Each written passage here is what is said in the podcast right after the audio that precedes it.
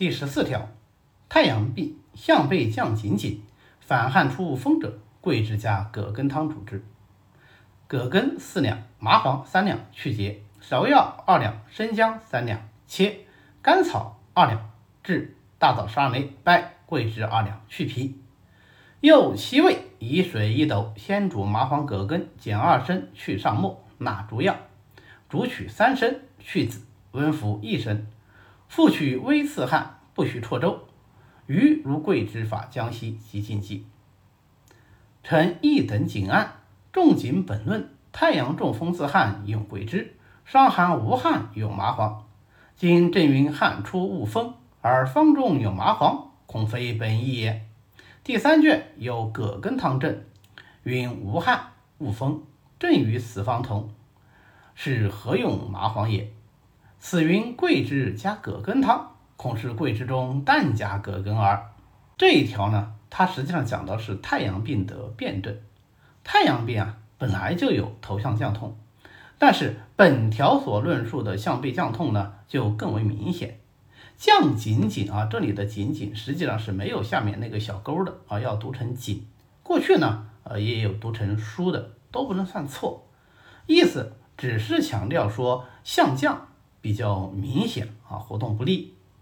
太阳病项降明显，说明太阳津液不足，肌肉失和。同时啊。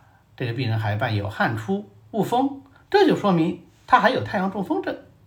在这个时候，要在用桂枝汤治疗太阳中风的同时，再加用葛根来解肌生津，以缓解颈项部肌肉的紧急。这里的反汗出恶风者，是与葛根汤症的无汗恶风相对决的。项降本来就是太阳病的主症。寒性收引，如果是寒邪侵袭太阳经经脉聚集不利而引起的，那就会出现比较明显的向降的症状。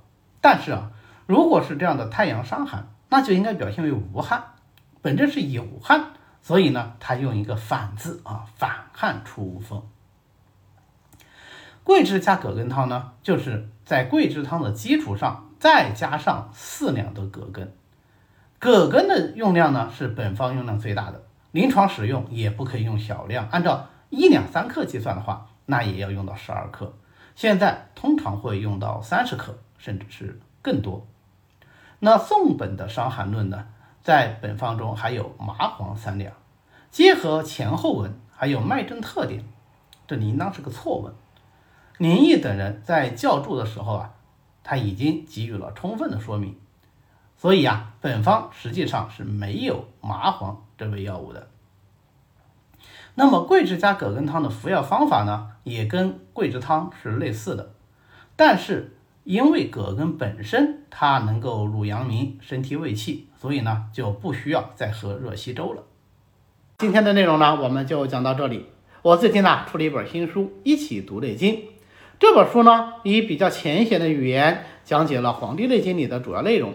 还是比较贴合临床实用的，在全国各大书店和网络书店均有销售啊！谢谢大家去支持。